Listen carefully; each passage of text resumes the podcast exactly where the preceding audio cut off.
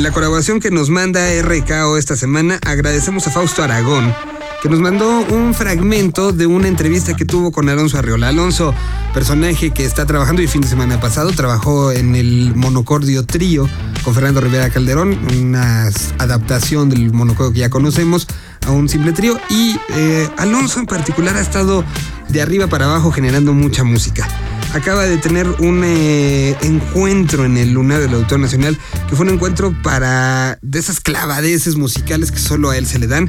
Bueno, pues vamos a dejar que les platique con quiénes tocó, cómo tocó y cuál es el concepto de todo esto que trae. Bueno, aquí está Alonso Rolla platicando con la gente de RKO que a su vez prepararon esto para Señal Vive Latino. Señal. VL. Hola, ¿qué tal? ¿Cómo están? Me da mucho gusto saludar a toda la comunidad de la señal VL. Mi nombre es Fausto Aragón de RKO.fm y bueno, me encuentro en esta cita auditiva con todos ustedes que me están escuchando para hablar de un eh, maravilloso músico. Él es Alonso Arreola, seguramente muchos de ustedes lo ubican a la, a la perfección. Él es, aparte de un gran bajista, de ser un gran bajista, es eh, periodista, es escritor y es ni nada más ni nada menos que nieto de Juan José Arreola, otro revolucionario de la literatura mexicana. Y en esta ocasión, entre muchos otros proyectos, ha estado presentando eh, Love.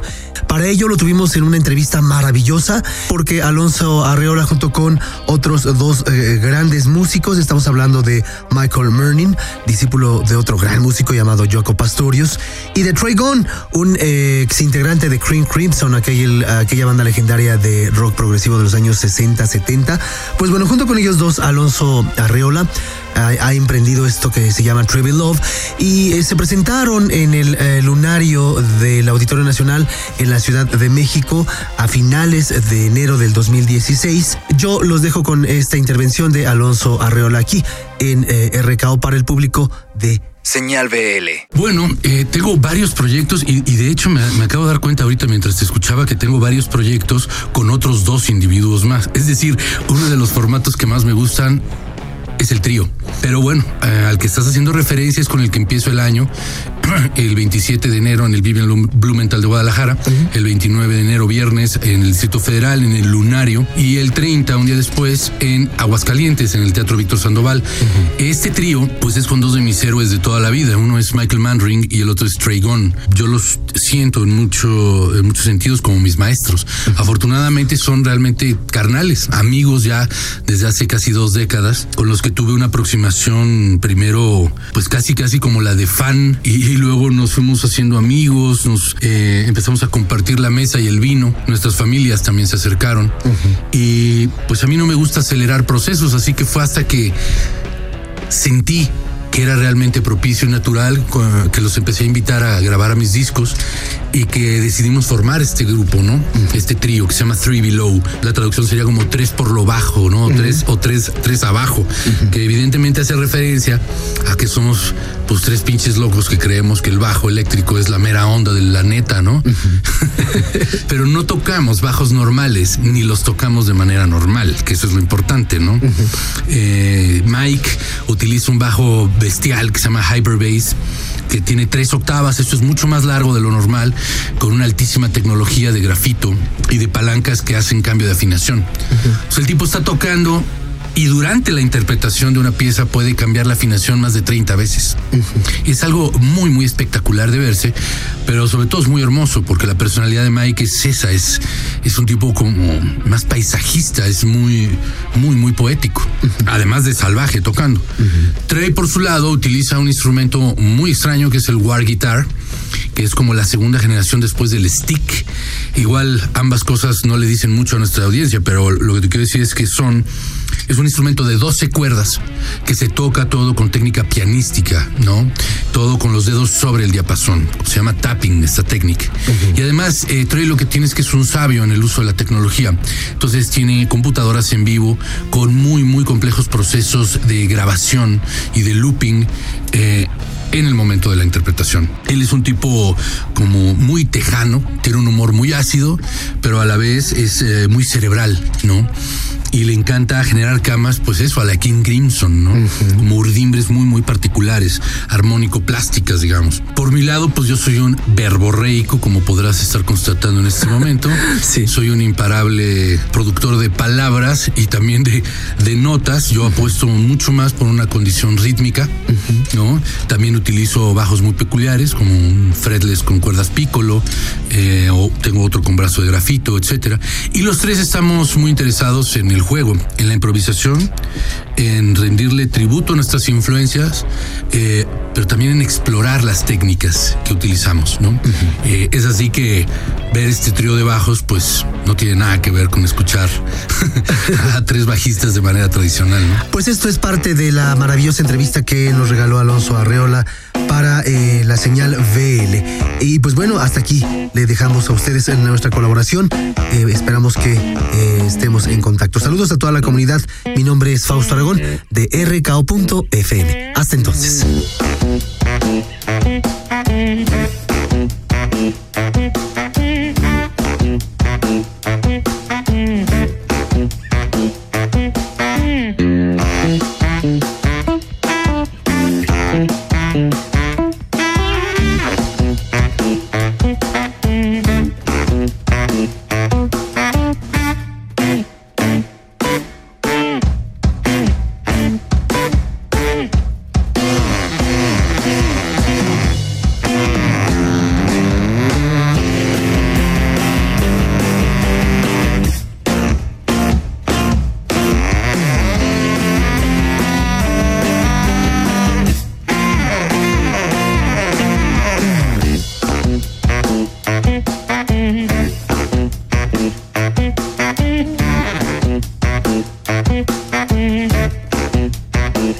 Bye.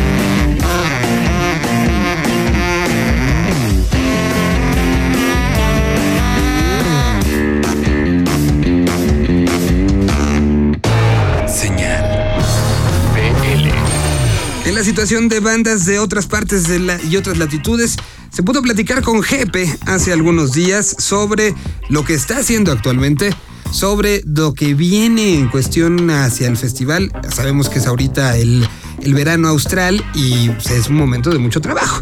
Bueno, pues todo esto rumbo a su participación en el festival, rumbo a lo que será este llegar en el mes de abril. Eh, acaba de sacar también una canción nueva que se llama Invierno. Y bueno, pues todo eso lo vamos a platicar. Aquí está Jepe desde Santiago de Chile. Y bueno, pues esto es un poco lo que nos dijo en esta plática que tuvimos hace algunos días aquí para Señal. Señal. BL. Me encuentro platicando con el mismísimo, con el único, con el gran jefe, que, bueno, eh, las redes sociales hoy son bien chismosas y veo que no paras, ¿eh? Estás de un lado para otro, shows todos los días, eh, en fin, eh, con muchísima actividad. Y lo divertido es que nos toca un día en el extremo norte y al otro día en el extremo sur. Y ha sido así. Y bueno, pues esta gira eh, será completada con Visita México en el próximo mes de abril. Eh, un país que, que creo que si comparamos de tu primer Vive Latino a este, han pasado muchas cosas, muchas historias y hoy llegas este, como uno de los personajes que ya de por sí nada más el nombre convocará a muchísima gente, ¿no? Espero sí. Bueno, la, la, esta es ya la tercera visita al, al Vive- la tercera invitación al Vive Latino, un festival que es súper importante eh, en toda Latinoamérica, de los más grandes, si no el más grande.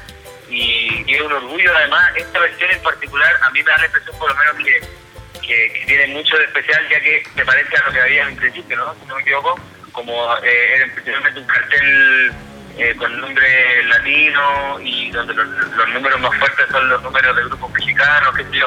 Y, tocar con Café Tacuba siempre será un honor. Si alguien podemos decir en estos últimos años del 2008 para acá que ha recorrido Latinoamérica, pero que la ha recorrido un poco diciéndolo eh, en corto, un poco a pie, ha sido tú. ¿Tú cómo sientes que está este momento latinoamericano? ¿Es un momento diferente a otros años? ¿Es un momento donde hay más unión y más interés por lo que estamos haciendo los países vecinos o sientes que cada quien sigue en lo suyo?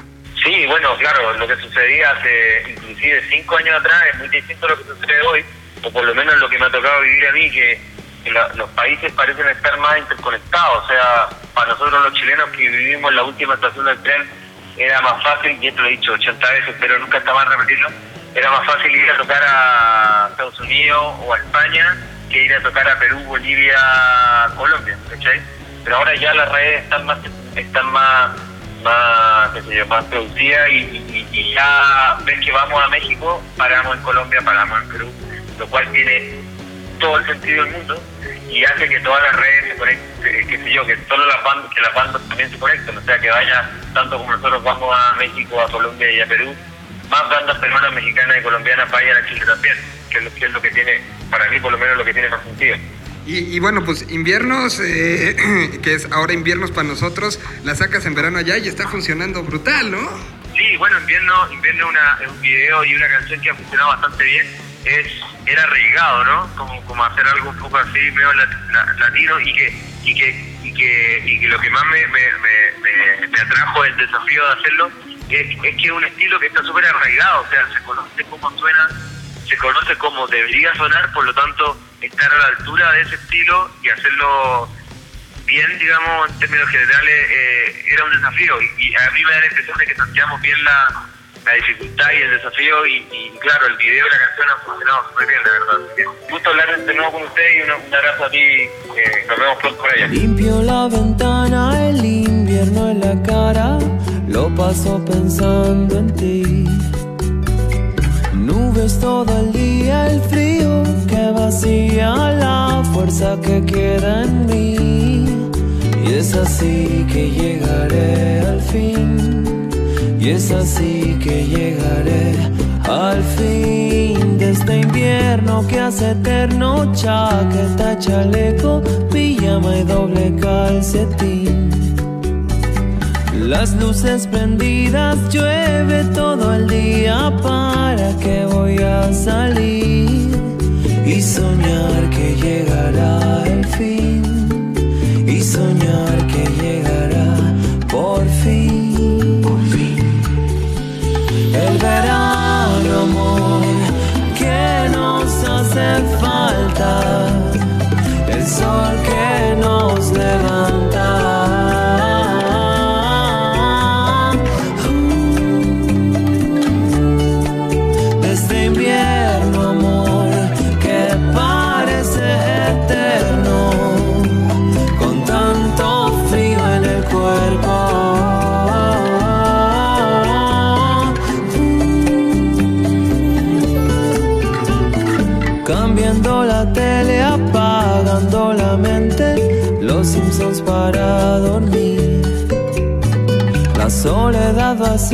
llena todo el día pensando en no existir. Y es así que llegaré al fin. Y es así que llegaré al fin. Desde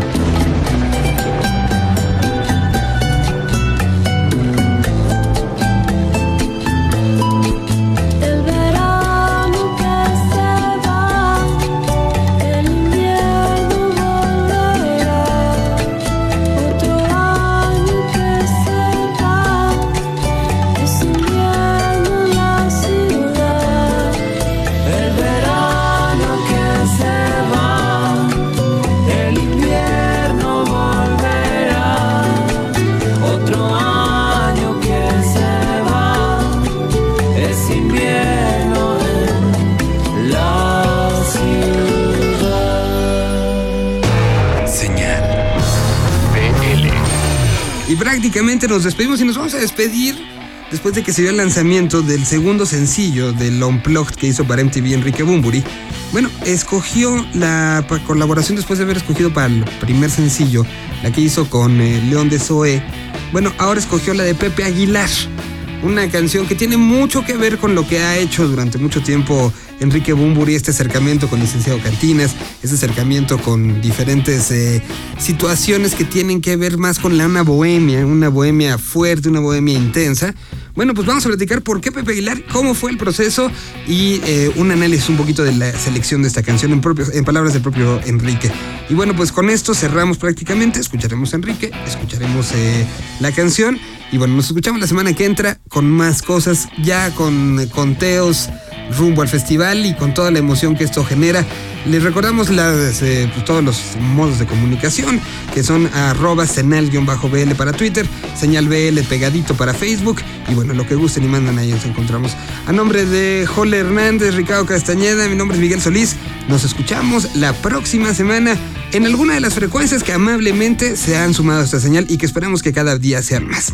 Y les recordamos también que en la página www.vivelatino.com.mx pueden encontrar todos y cada uno de los, pues, de los capítulos de este programa, haciendo este análisis y esta fotografía en este 2016. Arrancamos en el 2015, pero ya en el 2016 de todo lo que está sucediendo en esto que se conoce, pues como países que hablan español, que generan música, que generan fanáticos, que generan historias y que aquí, aquí se las presentamos. Gracias y hasta la próxima semana. Señal BL. Aunque es una sorpresa lo de Pepe Aguilar para algunos, por otro lado creo que no debería de serlo. Mi, mi amor por la tradición y el, el regional mexicano está ahí, ¿no? Y luego también está la relación personal con Pepe Aguilar, que es fundamental para, para haber podido realizar este, este dueto que muchos consideran imposible y que yo considero absolutamente dentro de lo normal en, en, mí. Él llegó con la canción montada, pero hizo alguna propuesta que cambiamos en el último momento. Eh, él es una persona muy dotada como músico, ¿no? Eh, productor, mm, instrumentista, eh, conocedor de todo lo que suena dentro de un- una canción. Lo lleva en la sangre. La música mexicana, él es, es su ADN, ¿no? Pero también sabe del rock and roll. O sea, es un tipo con el que puedes hablar de rock and roll a todos los niveles.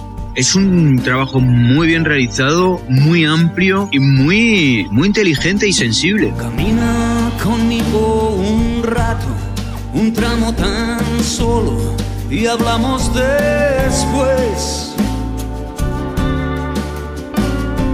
Mira la suela de mis zapatos, no están gastados y me viste correr.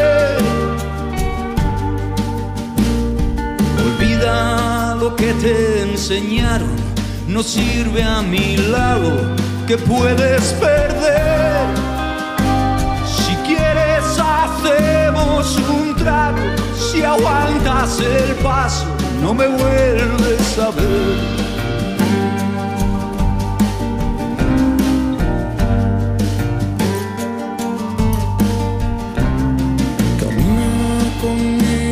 Y dime por dónde debería seguir. Es fácil hablar del pasado, un poco más complicado del porvenir. Elige el camino correcto o el camino más corto, el que creas mejor. Quieres hacemos un trato y si aguantas el paso no me vuelves a ver. Ven camina conmigo,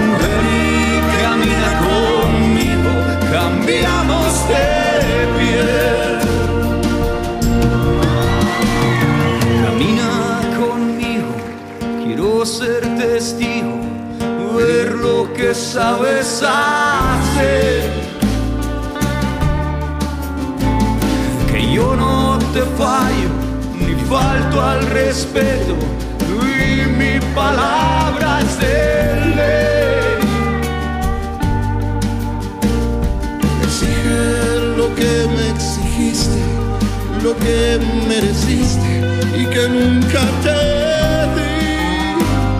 Si quieres cerramos el trato y si aguantas el paso no me vuelves